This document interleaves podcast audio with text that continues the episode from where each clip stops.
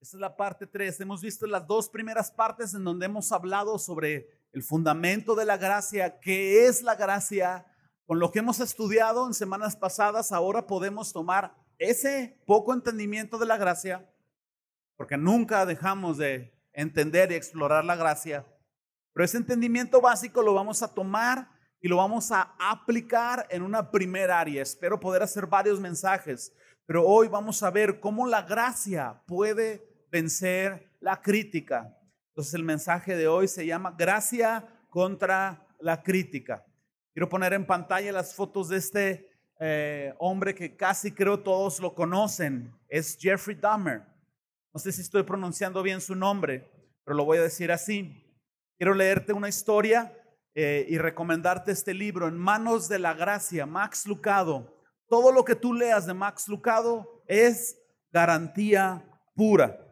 Y él escribe, él escribe lo siguiente, está hablando, escribiendo sobre Jeffrey Dahmer. Escucha esto. Dice, ¿sabes qué es lo que más me perturba de Jeffrey Dahmer? No son sus acciones, aunque sean horripilantes. Lo hallaron culpable de 17 asesinatos. En su departamento se encontraron 11 cadáveres. Les cortó los brazos, se comió su carne. Mi diccionario de sinónimos tiene 204 descripciones para la palabra vil y todas ellas se quedan cortas para describir a un sujeto que guarda calaveras en su refrigerador y se come corazones humanos. Dahmer redefinió las fronteras de la brutalidad. El monstruo de Milwaukee se balanceó desde, el escalón más bajo de la conducta humana y se dejó caer aún más bajo. Pero eso no es lo que más me molesta. ¿Puedo decirte qué es lo que más me perturba de Jeffrey Dahmer? No es su caso judicial, aunque perturbador como lo fue. Todos esos eh, retratos suyos sentado, sereno en la corte, impávido. Impávido es así, con la sangre fría, como si nada estuviera pasando. Impávido, inmóvil. Ni una sola señal de remordimiento, ni siquiera un indicio de pesar. ¿Recuerda sus ojos fríos como el acero y su cara impasible? Pero no hablo de él debido a su juicio. Hay otra razón puedo decirte lo que en realidad me perturba de Jeffrey Dahmer es su conversión al cristianismo. Meses antes de que lo, otro preso lo matara, Jeffrey Dahmer se convirtió al cristianismo. Dijo que se había arrepentido, que lamentaba profundamente lo que había hecho y que eh, dijo que había puesto su fe en Jesucristo. Se bautizó en agua empezó una vida nueva en la prisión, comenzó a leer la Biblia, comenzó a leer libros cristianos, comenzó a asistir a los cultos de domingo, limpio de pecados, limpio de alma, el pasado olvidado. Eso me perturba. No debería de ser así, pero lo es. ¿Debe de haber gracia para un caníbal? Claro, el autor dice esta pregunta y esta afirmación que le perturba en forma de sarcasmo. Claro que no le perturba. Es impactante lo que la gracia de Dios hace en la vida humana. La historia de Jeffrey Dahmer nos dice muchas cosas. Podemos preguntarnos, ¿alguna vez has sentido reservas por la conversión de un violador? ¿Has sentido reservas por la conversión de un asesino, un narcotraficante, se convierte a Cristo y, como que te quedas y dices, ah, híjole, pues e, e, él también. No nos vamos lejos. ¿Has sentido reservas por la conversión de un homosexual? ¿De un drogadicto? ¿Cómo vamos a reaccionar, iglesia, cuando por esa puerta entra una persona visiblemente homosexual, se siente en una silla y después de regresar dos o tres domingos, levante la mano. Y después de rendir a su vida a Cristo, sus movimientos, sus acciones, que es lo que está acostumbrado a hacer, lo siga haciendo después de su conversión.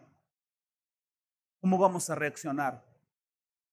Así como tú sigues hasta el día de hoy renovando tu mente en mañas que traías, él o ella van a empezar a regenerar su vida. Si entrara una persona famosa por ser estafador, algún expolítico por esa puerta, y dijera que está arrepentido, ¿cómo reaccionaríamos? Muchas de las veces nosotros enjuiciamos a muchas personas a nuestro alrededor. De entrada vemos adictos y rápido ponemos una etiqueta sobre ellos. A veces nos olvidamos de la gracia que nos alcanzó. Y no somos jueces ni policías para meterlos tras las rejas, pero sí los metemos tras las rejas. Muchas de las veces los metemos tras las rejas de nuestro corazón. Los metemos en una prisión que se llama rechazo. Tenemos reservas para con ellos. Pero la gracia tiene que empezar a transformar nuestras vidas de tal manera que podamos darles una oportunidad de la misma manera que a nosotros nos dieron una oportunidad. No hay muchos aquí que puedan ser testigos, excepto mi, Santa Madre, ustedes no tienen idea cómo batallé yo para convertirme. Tardé como dos años. Eh, un día llegué a mi casa y mi hermana abrió la casa para reunión de jóvenes y yo, ¡ah! Eh, siéntate. Y me sentaron y, ahí estaba yo escuchando. Se acababa la reunión y yo me jalaba dos, tres a los antros, cristianos, los desconvertía y me los llevaba a los antros. Dos años o no sé cuánto tardé para convertirme. Tiempo después a la iglesia donde iba, llegaba y me decía, gente que yo no... Eh, nosotros orábamos por ti porque tu mamá nos pedía orar por ti. Burrada tras burrada. Yo iba a la iglesia hipócritamente y me dieron muchas oportunidades. Yo estoy en deuda, no solo con esa iglesia, estoy en deuda con la misma gracia. Yo tengo que dar de gracia las oportunidades que yo recibí de gracia. Mi pregunta para ti es, yo ya me exhibí y ustedes tienen la ventaja que hay callados, bien piadosos, de ah, aleluya hermano, gloria a Dios. Sí, ¿Cuántas oportunidades de gracia te dieron a ti? Perdón la palabra, ¿cuántas burradas has hecho entre que te convertías y te convertiste y después de convertido? ¿Qué tan grande es tu deuda con la gracia de Dios, la cual nunca vas a pagar, pero debes de corresponder de la misma manera? Esas etiquetas que ponemos son una evidencia que nuestros corazones todavía están en proceso, que nuestros corazones están sedientos de más gracia para nuestras vidas, porque es un síntoma que nos dice que somos o nos sentimos, perdón, no somos, nos sentimos superiores a los demás. Tan pronto tú llegas con ese pensamiento y rápidamente empiezas a poner etiquetas a las personas. Sin embargo, la Biblia tiene una opinión distinta. Abran sus Biblias conmigo en Romanos 2, versículo 1. Romanos 2.1 es del tipo de versículos que tú quisieras agarrar un Sharpie y tacharlo de la Biblia. Pero si lo haces vas a ser enjuiciado, no te recomiendo que lo hagas. Vamos a tener que soportarlo. Romanos 2.1 dice, por lo cual eres inexcusable oh hombre, quien quiera, quien quiera que seas tú que juzgas, tiempo fuera. Cuando yo mencione la palabra juzgar, es exactamente lo mismo que criticar. Ojo con esto, voy a leer, leer nuevamente el pasaje. ¿Por qué juzgar es lo mismo que criticar? Bueno, la crítica es un juicio. El asunto es que cuando tú criticas a una persona, la Biblia dice que de la abundancia del corazón entonces, cuando tú criticas a una persona, es porque tú ya emitiste un juicio en tu corazón más de una vez.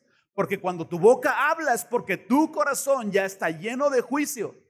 No, no, pues sí, ese pastor ahí, no sé qué, aquel hermano de allá y, y hasta pasa dos veces y da ofrenda. Ok, vamos a leer de nuevo. Por lo cual eres inexcusable, oh hombre, quien crea que seas tú que juzgas criticas, pues en lo que juzgas a otro, te condenas a ti mismo, porque tú que juzgas, haces lo mismo. Es como, perdónenme los ejemplos que traigo hoy, espero no herir la susceptibilidad de nadie, pero Es como si un pelón criticara a otro pelón. Ay, te ve feo pelón, ahí le brilla todo. Se peine con pelapapas. Es como si un gordito criticara, hombre, se parece rinoceronte. Y tú necesitas dos sillas para sentarte. Y etiquetas a otros por su falta de gracia. Eres como el gordito que critica al gordito.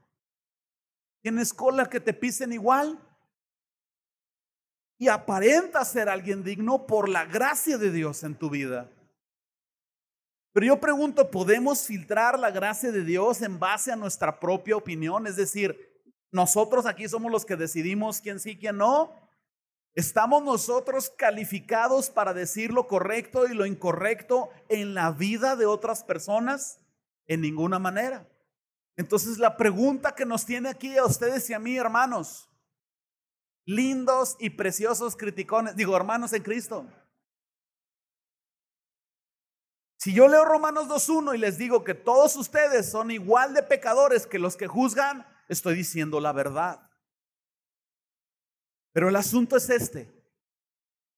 No es la intención ni de la palabra de Dios ni mía juzgarles porque yo estaría haciendo exactamente lo mismo poniéndoles una etiqueta que dice criticón a todos ustedes. ¿Estamos de acuerdo? La pregunta es entonces, ¿cómo podemos ser libres del espíritu de crítica? Con la gracia de Dios. Y cuando durante el mensaje, cuando diga espíritu de crítica, ojo con esto, no me estoy refiriendo a un demonio, porque va a ser bien fácil que te sacas por ahí. No, es que el demonio de crítica me agarra la boca y me hace decir cosas que yo no quiero decir. No, no, no, no, no, no. No hay demonios de crítica. Esa es tu carne, ¿ok? Es tu carne. Entonces, ¿cómo vamos a ser libres del espíritu, de la actitud de la crítica? ok, hay esperanza. Hay esperanza porque la gracia de Dios puede transformarnos. Y esa es la idea de hoy, que salgas por esa puerta completamente transformado. Entonces, vámonos con el primer punto. Inciso A, entendamos que Dios es el único juez. Ojo con esto. Acabamos de leer una historia de Jeffrey Dahmer. Y una cosa es sentir repulsión por lo que Jeffrey Dahmer hizo lo cual es natural. Yo no digo que no, no, no, te impacte, a todos nos impacta sus acciones. Pero otra cosa es muy distinta es afirmar que tú y yo somos superiores que Él. Todos somos pecadores. Y es peor aún afirmar que hombres como Él están fuera del alcance de la gracia de Dios, porque a lo mejor no lo decimos con las palabras, pero desde el momento en que les tenemos reserva, lo decimos con nuestras acciones. Entonces, sea de palabras o sea de acciones, afirmar que alguien está fuera de la gracia de Dios, hermanos, es algo terrible. Y los quiero llevar a la conciencia de esto. Pensar que Jeffrey Dahmer, Adolfo Hitler, el chupacabras, Salinas de Gortari también ahí en la categoría, no, no pueden ser alcanzados por la gracia de Dios. Es afirmar indirectamente que el sacrificio de Jesús en la cruz por ellos es insuficiente. Es decir, que lo que hizo la obra redentora de Jesús en la cruz es suficiente para el 80% del pecado de la humanidad y hay un 20% que es inalcanzable. Es lo que estamos diciendo. ¿Tú estás de acuerdo con eso? Yo no estoy de acuerdo con eso. Jesús dijo, consumado es. Todo el pecado de toda la humanidad, de todos, está ahí. Por lo cual cualquier pecador, sin importar sus acciones, punto y aparte que tenga que enfrentar las consecuencias legales, ok, pero cualquier pecador está dentro del alcance de la gracia. Ahora bien, afirmar que este tipo de personas mm, no, no pueden ser transformados, juzgarlos o algo. No solo es decir que el sacrificio de Jesús es incompleto, Porque Dios, el Padre, quedó satisfecho con el sacrificio de Jesús en la cruz. Quedó tan satisfecho que ya no hay condenación para aquellos que han creído en la salvación. Dios quedó satisfecho, por eso ya no hay más castigo por el pecado. Es incorrecto tener a Jesús en un, crucifijo. Ya no hay más castigo por el pecado. Todo el pecado ya fue castigado en Jesús y Dios quedó satisfecho. ¿Por qué satisfecho? Porque castigó la desobediencia del humano en Jesús, pero la castigó. ¿Me están siguiendo? Entonces, si Dios el Padre quedó satisfecho con el sacrificio de Jesús, afirmar que alguien está fuera de la gracia no solo es decir que el sacrificio de Jesús es insuficiente, también es decir que Dios es injusto porque quedó satisfecho con un medio sacrificio. Entonces las, las consecuencias son serias y esos síntomas que probablemente algunos de nosotros los sintamos el día de hoy, el primer paso es reconocerlo, el segundo paso es arrepentirse, el tercer paso es descansar en la gracia de Dios. Pero a fin de cuentas estas acciones son síntomas que nos dicen que necesitamos desesperadamente un nuevo encuentro con la gracia de Dios. Y para eso solo tienes que ir a recordar cómo Cristo te salvó y cómo el Señor te ama. Y es fin de la historia. Pero nuestra tarea como cristianos es despreciar el pecado yo no leo ninguna parte de la Biblia que ames el pecado, no es incorrecto. Tu trabajo es despreciar el pecado, pero tu responsabilidad es amar al pecador o al menos ser paciente con él. El trabajo de Dios es tratar con el pecador. Cómo el pecador es restituido desde el día cero de su conversión hasta el día final de Jesucristo, ese es asunto de Dios, porque el que inició la buena obra en ustedes y en ese pecador, la continuará perfeccionando día con día hasta el día de nuestro Señor Jesucristo. Entonces pongo esto en pantalla para los que toman nota o toman foto y después toman nota o toman foto y luego se les olvida que tomaron la foto. No importa, la gracia nos cubre a todos, hermanos. Aquí va. Juzgar o criticar a otros hace sentirnos bien con nosotros mismos porque alimenta nuestra tendencia egocéntrica de superioridad. Entonces, si tú criticas a alguien y te sientes bien, es porque te estás sintiendo superior. Si tú te estás sintiendo superior, entonces tú tienes que ir nuevamente a la gracia de Dios, tú tienes que considerar delante de Dios cuáles son tus acciones y pedirle al Señor que te recuerde de dónde te sacó. De verdad, hermanos, se los digo, hay cura. Hay algo más que vacuna. Hay cura para nosotros y está en Jesucristo. Cuando nosotros personalmente nos sentimos superiores, nos estamos olvidando de la gracia de Dios. Porque si tú te comparas con Adolfo Hitler, es probable que a simple vista tú parezcas un angelito y Adolfo Hitler un demonio. Si te comparas con Jeffrey Dahmer, dices, no, que pues yo, lo más malvado que hago es estacionarme en la casa del vecino, pero este malvado. Si tú te comparas con el chupacabras, pues uh, olvídense, ¿no? Pero cuando tú te comparas con Dios, oh, no Dios en el cielo, es imposible. Dios hecho carne, Jesucristo. Cuando tú mides tu vida con Jesucristo, la piedad y la santidad y la hermosura de Jesús te hace ver a ti como Jeffrey Dahmer. Y entonces te encuentras delante de Jesús, culpable por tu pecado. Esa es la experiencia con el Evangelio. Avergonzado por tu pecado. Y escuchas algo similar a lo que aquella mujer escuchó. ¿Dónde están los que te condenan? No hay ninguno, Señor. Todos están en pan de vida los que me condenan. Aquí no hay ninguno. Entonces vete y no peques más. Esa es tu historia. Esa es mi historia. Romanos 3.12 en pantalla dice, no, esa es la parte B, no hay quien haga lo bueno, no hay ni siquiera uno. Esa es la conclusión a la que llegas cuando tú te mides en tu moral con Jesucristo. Entonces yo propongo tres verdades para entender mejor la gracia. Y al final voy a mencionar algunas soluciones, pero vámonos rápido con tres verdades. Número uno, primera verdad que te va a ayudar a entender mejor la gracia. Dios es el único y soberano juez. El Salmo 75, 7 dice, mas Dios es el juez, a este humilla y a aquel enaltece. ¿Por qué y cómo? Él sabe cómo. Él es el único calificado para juzgar a las personas. Y según leo yo, Jesús no juzgó a esa mujer. Dios no quiere juzgar a nadie, por eso envió a su Hijo. Y Dios va a juzgar al final a aquellos que no quisieron rendirse a Él por amor. Número dos, segunda idea o verdad que te ayuda a entender mejor la gracia. Nosotros no podemos juzgar o criticar porque no somos lo suficientemente buenos. Romanos 2, versículo del 1 al 4, leí, ahorita 2, 2, 1, hoy voy a leer hasta, ahorita voy a leer hasta el 4 en pantalla. Por lo cual eres inexcusable, oh hombre, quien crea que seas tú que juzgas, pues en lo que juzgas a otro, te condenas a ti mismo.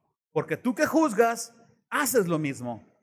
Mas sabemos que el juicio de Dios contra los que practican tales cosas es según verdad. Y piensas esto, oh hombre, que tú juzgas a los que tal hacen y haces lo mismo, que escaparás del juicio de Dios? ¿O menospreciáis las riquezas de su benignidad, paciencia y longanimidad, ignorando que su bondad te guía al arrepentimiento? Les ayudo con un poco de entendimiento este pasaje. Cuando nosotros emitimos un juicio hacia una persona, es como si estuviéramos negando que la bondad de Dios estuviera en nosotros. Y estamos negando que Dios es tan bueno y paciente contigo, que su bondad y su paciencia te dan tiempo a arrepentirte. Si Dios no fuera tan paciente y tan bueno, nuestro tiempo para arrepentirnos sería tan corto, nuestra vida estaría llena de juicios más de lo que imaginamos pero es el hecho de que el Señor es misericordioso y bondadoso y piadoso con nosotros, que esa bondad nos da tiempo para el arrepentimiento y ante esa bondad, dice Señor, pues claro que me arrepiento, porque siendo un pecador, es, tú moriste por mí, tú me amaste. Esa bondad nos guía al arrepentimiento. Y cuando nosotros juzgamos a alguien más, estamos olvidando e ignorando esa bondad para con nosotros. Tercer verdad que te ayuda a comprender mejor la gracia. Nosotros no podemos juzgar o criticar porque no sabemos lo suficiente. Primera Corintios 4, versículo 5 en pantalla. Dice, así que no juzguéis nada antes de tiempo. ¿Cuál tiempo? El día del juicio. Ahí es el juicio. Ese es el tiempo para el juicio. Antes que eso, no debe de haber juicios. No juzguéis nada antes de tiempo, hasta que venga el Señor, el cual aclarará también lo oculto de las tinieblas y manifestará las intenciones de los corazones, y entonces cada uno recibirá su alabanza de Dios. Yo no sé, bueno, probablemente muchos de ustedes no van a saber de qué estoy hablando, pero les voy a hablar en el idioma de los centennials y en el idioma de los rookies cuarenta y tantos y, en delante. Pero años atrás íbamos a un lugar llamado Blockbuster. O, el videochobi ahí de la esquina de tu casa, ¿no? Era el Netflix, pero físico. Los centennials ahorita se meten a la plataforma. Ok. De Blockbuster, de los 80s, 90s, 2000, o Netflix y todas las plataformas modernas. Ok. Todos llegamos y juzgamos películas por su portada. Veías una portada y decías, ah, esta se ve bien aburrida y te estabas perdiendo. Escuché personas que nunca habían visto Gladiador o la de pecadores. Fuera de, o sea, estos sí enjuícienlos. No habían visto Gladiador porque vieron la portada y ay, se veía bien aburrida. Tenemos esa tendencia. Cuando tú ves una persona que verdaderamente tiene faltas, y emites un juicio contra esa persona, tú estás viendo solo la portada. Tú necesitas ver la película completa. Porque a lo mejor sí, efectivamente, tú estás viendo una foto donde esa persona se cayó, pero tú no ves que se levantó, corrió y ganó la carrera. Tú necesitas ver toda la historia para entender completamente todo. Entonces, como no somos Dios y no podemos estar en el principio y en el final de las vidas de todas las demás personas, tenemos que esperar hasta el final, el día del juicio, para verdaderamente saber quién sí y quién no. Porque alguien pudiera tener toda una vida de desaciertos y el Señor pudiera salvarlo y transformarlo en el último año de su vida. ¿Ok? Tú pudieras ver un saqueo y decir, no, es un corrupto ladrón, mira la casa que tiene a costas de los impuestos y robos que hace. Pero luego ves las últimas horas de su vida, cómo él devolvió todos los bienes, su riqueza y dedicó el resto de su vida a adorar a Jesús. Te pierdes de un gran final por juzgar una portada. Te pierdes de lo que Dios puede hacer en esa persona por juzgar una vida incompleta en la gracia. Yo pregunto, ¿quién de nosotros es una vida ya completa? Todos estamos en proceso. Y ese es el asunto con la gracia. Entonces, ten cuidado. Ten cuidado con juzgar la fotografía, juzgar la película o ver a una persona en una terrible situación de su vida y emitir un juicio. Ten cuidado de juzgar a Pedro por negar a Jesús y decir, ay, yo no me atrevería a juzgar a Jesús. Ten cuidado. Porque ese Pedro que estás juzgando va a predicar en Pentecostés y va a terminar siendo el líder, el papas fritas de la primer y más hermosa iglesia hasta el día de hoy. Lo que Pedro diga en los siguientes años va a ser considerado escritura. Entonces no podemos adelantar nuestro juicio demasiado rápido. Ten cuidado cuando juzgues a Sansón. No, hombre, este mujeriego con su cabello de, de David Bisbal, o quién era el que tenía el cabello, ya no me acuerdo, total. No juzgues a Sansón por su inmoralidad. Sí, fue inmoral. Sí, fue falto de carácter. Pero Sansón requirió un minuto de arrepentimiento para que Dios cumpliera todos los planes que tenía en su vida. Y con un minuto, Sansón derribó las torres, las columnas, y cumplió el propósito para el cual Dios lo envió a esta tierra. Tú solo necesitas un minuto de arrepentimiento. Puedes cumplir el propósito de Dios para tu vida. Ten cuidado con Noé. No juzgues sus acciones demasiado rápido. Noé, la vida actual, no, hombre, este loco construyendo un barco en Juárez, en Juárez, como quieran Mazatlán, pero en Juárez. Y a veces las acciones de las personas no nos cuadran pero nadie sabe lo que carga en el costal más que el que lo carga. Ten cuidado de juzgar demasiado pronto a Noé, que quizás un día llegue el diluvio y sea Noé el que te aviente una cuerda y te suba a su arca y te salve. Ten cuidado de juzgar a cualquier persona, porque tú no sabes la obra y el plan de Dios en esa persona. Si tú piensas que Dios tiene grandes planes para ti, seguramente tiene grandes planes para esa persona. Dios no ve a las personas en la forma en que nosotros las vemos. Él los ve como lo que, llegaremos a ser en Él por su gracia. Aparece aquí en pantalla para aquellos que tienen, quieren tomar fotos o tomar notas. Vamos al punto B. Déjame hablar algunos principios para vencer el espíritu crítico en nosotros. Ya nos dimos cuenta, hemos fallado. Vamos a ver cómo podemos ser libres de la gracia. ¿Quieres ser, ¿Quieres ser libre en la gracia? Yo quiero ser libre, de verdad. Yo les mentiría si yo les dijera que nunca he criticado en el último tiempo. Les mentiría también si les digo que soy un terrible criticón, pero efectivamente se me ha soltado la lengua por ahí. Y preparando este mensaje he ido con lágrimas delante del Señor.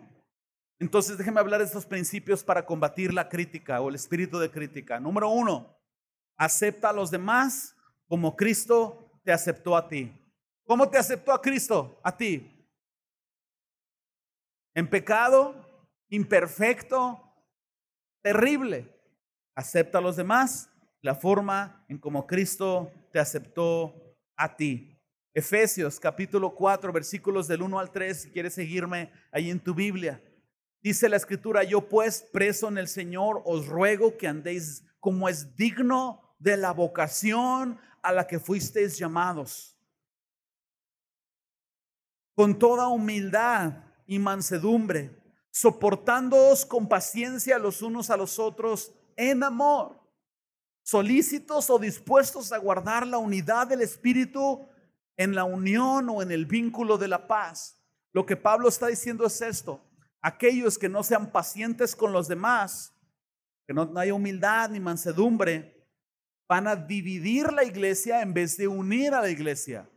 Hermanos, si tú has dicho algo de alguien en esta congregación y no es bueno lo que has dicho, estás haciendo división. Y Dios te llama a ti a ser paciente con ellos.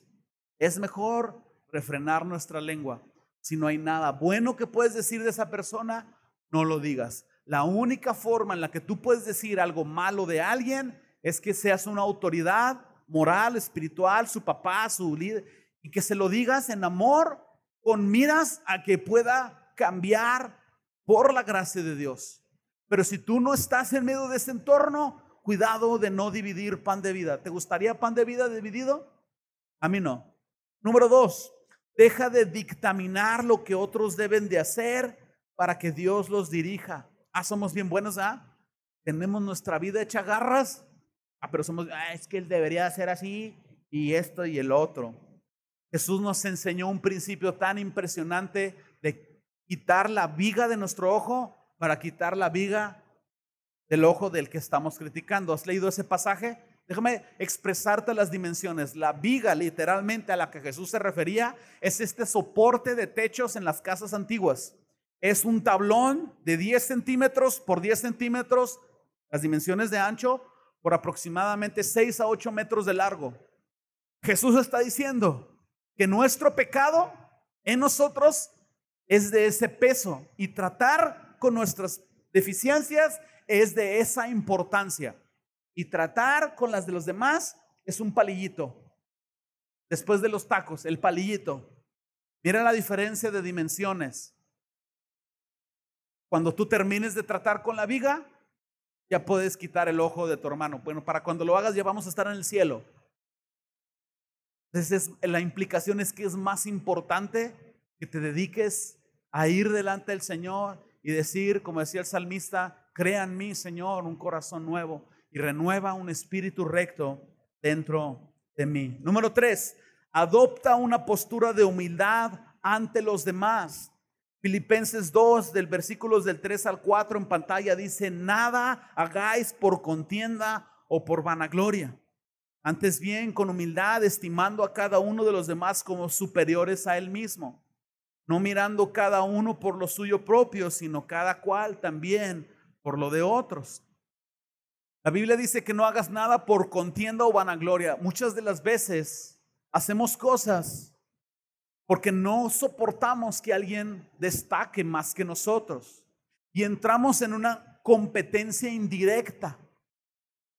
Nos revestimos de piedad y empezamos a hacer buenas obras en la iglesia, las cuales es bueno, pero la motivación, solamente tú y Dios la saben, pero a veces lo haces porque quieres competir y al final, a la vista de los demás, ser tú más resaltante.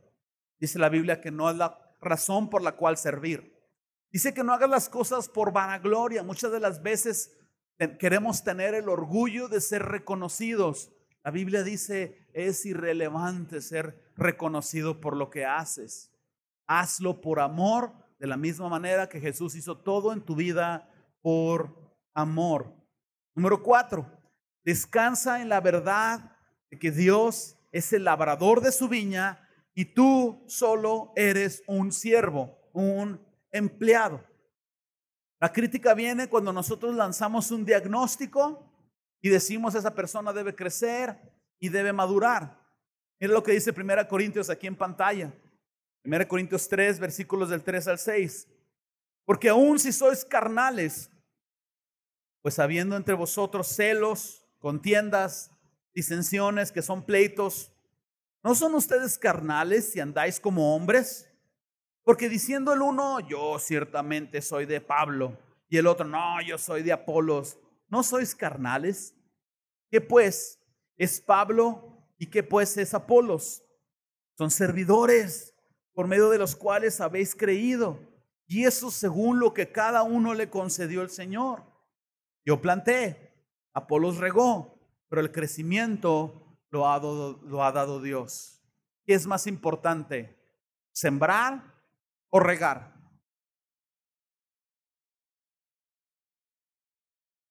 ¿Qué es más importante? ¿Sembrar o, regar? Creo que resuelves más fácil el dilema del huevo y la gallina. De veras, lo resuelves mejor. Porque dices, no, regar, sí, pero si no siembras, ¿qué riegas? Y, y si siembras y, no riegas, ¿qué crece? Entonces mi traducción es que nomás la andan regando, hermanos, la verdad. La andamos, dijo el otro. El crecimiento lo da Dios. Así que ninguna labor es más importante que ninguna otra, incluyendo lo que yo hago para servirles a ustedes. Esto no es lo más importante. Dios es el que da el crecimiento.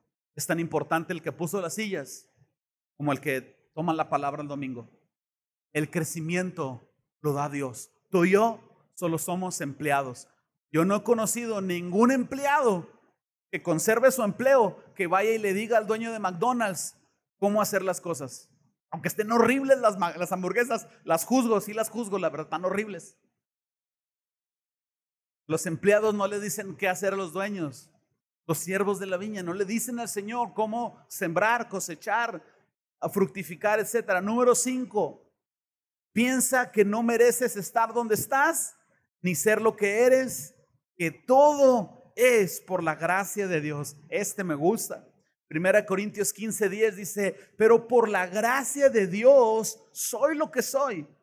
Y su gracia no ha sido en vano para conmigo. Antes he trabajado más que todos ellos. Pablo dice que trabajó más que todos los apóstoles, pero no yo, sino la gracia de Dios conmigo. Pablo está diciendo, la gracia no ha sido en vano.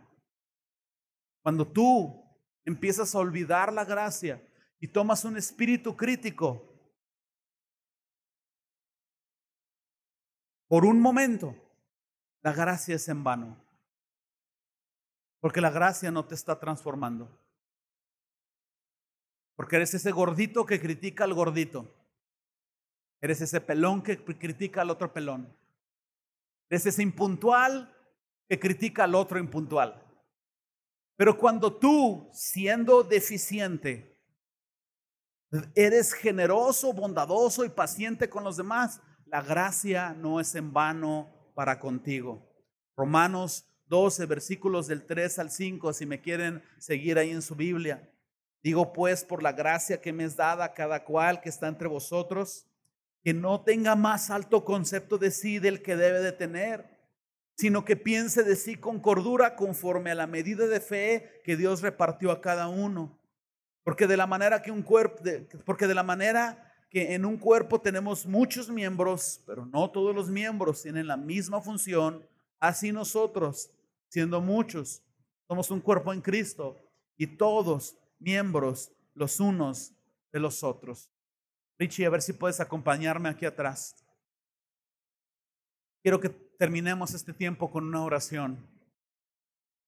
Observa cómo todos estos principios que yo estoy hablando están basados en la gracia de Dios. Y creo que es momento en que tú y yo comencemos a retomar y a crecer y avanzar como iglesia en la gracia de Dios que nos tiene de pie. Deja que la gracia de Dios sea lo que moldee tu pensamiento. Renuncia a ser el juez de todos los demás. Renuncia a pensar que tú sabes mejor que Dios cómo los demás deben de vivir o no. Renuncia a, pensar que las personas son un proyecto que nunca se va a terminar, porque eliminas la posibilidad de que Dios siga trabajando contigo. Deja que la gracia motive tus acciones, tus palabras. Nunca digas nada de nadie sin tener en cuenta la gracia de Dios en esa persona. Antes de que tú digas algo de alguien, piensa por un momento. Esa persona es lo que es, tiene lo que tiene y va a llegar a ser lo que va a llegar a ser por la gracia. Yo no me puedo adelantar a la obra de Dios. Yo tengo que esperar. Yo tengo que confiar en Dios. Él es el escultor. Él va a tener, terminar el trabajo en la vida de esta persona a tiempo. Y aunque yo vea ahorita un desastre, ¿alguna vez has ido al taller de un carpintero? ¿Algún día has ido a una herrería? ¿Algún día has ido a un taller mecánico? ¿Has ido a un lugar donde están trabajando escultores? ¿A una tapicería? Todos estos lugares son un desastre. Pero todo lo que hay ahí son piezas hermosas en proceso de perfección. Tú eres una pieza preciosa en proceso de perfección. Y si tú volteas a ver a cualquiera de nosotros imperfecto, no juzgues los materiales, ni el desorden, ni nada. Confía en el artesano, aquel que murió por nosotros estando en pecado, aquel que te dice a ti y a mí, nadie te condena. Yo pudiera condenarte, yo no te condeno. Vete y no peques más. Cierra tus ojos por un momento. Señor, venimos ante ti en oración, pidiéndote, Señor, que transformes nuestros corazones. Señor, con sinceridad nos arrepentimos de criticar a otros y damos gracias por tu gracia. Porque a pesar de criticar a otros, tú nos perdonas. Tú nos das una siguiente oportunidad. Tú nos miras a nosotros imperfectos, Jesús, y nunca te desanimas. Tú nos miras a nosotros con defectos y vienes hacia nosotros con más amor, con más gracia, con más intensidad. Señor, pedimos perdón por criticar y reconocemos que este es un síntoma de nuestra sed por volver a recibir y volver, volver a beber de tu gracia y de tu amor. Con mucho respeto, intenta poner tu mano en el hombro de la persona que está a tu izquierda y derecha. Es un familiar tuyo, tu esposo, tu esposa, con libertad puedes tomar su mano, pero si, si no es nada tuyo, mucho cuidado. Pero pon tu mano en su hombro. Estás tocando a una persona imperfecta. Pero a la persona a tu izquierda y derecha es una obra de arte en manos del máximo y más perfecto artista. Así que te animo a orar por él. Te animo, te animo a orar por ella. porque no empiezas a bendecir a tu hermano o a tu hermana de las maneras en que tú sientas? Empieza a olvidar sus faltas. Hazlas de lado. Empieza a orar que el Señor se forme en ellos. Empieza a pedir que el Señor transforme su carácter. Pide, Señor, que venga los frutos del Espíritu sobre de él, sobre de ella.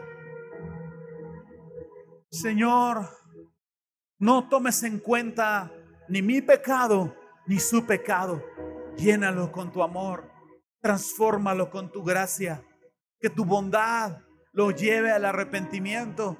Señor, hoy nosotros como imperfectos oramos por los imperfectos y te pedimos a ti, siendo perfecto, Señor, continúa la obra de perfección y transformación de nuestras vidas.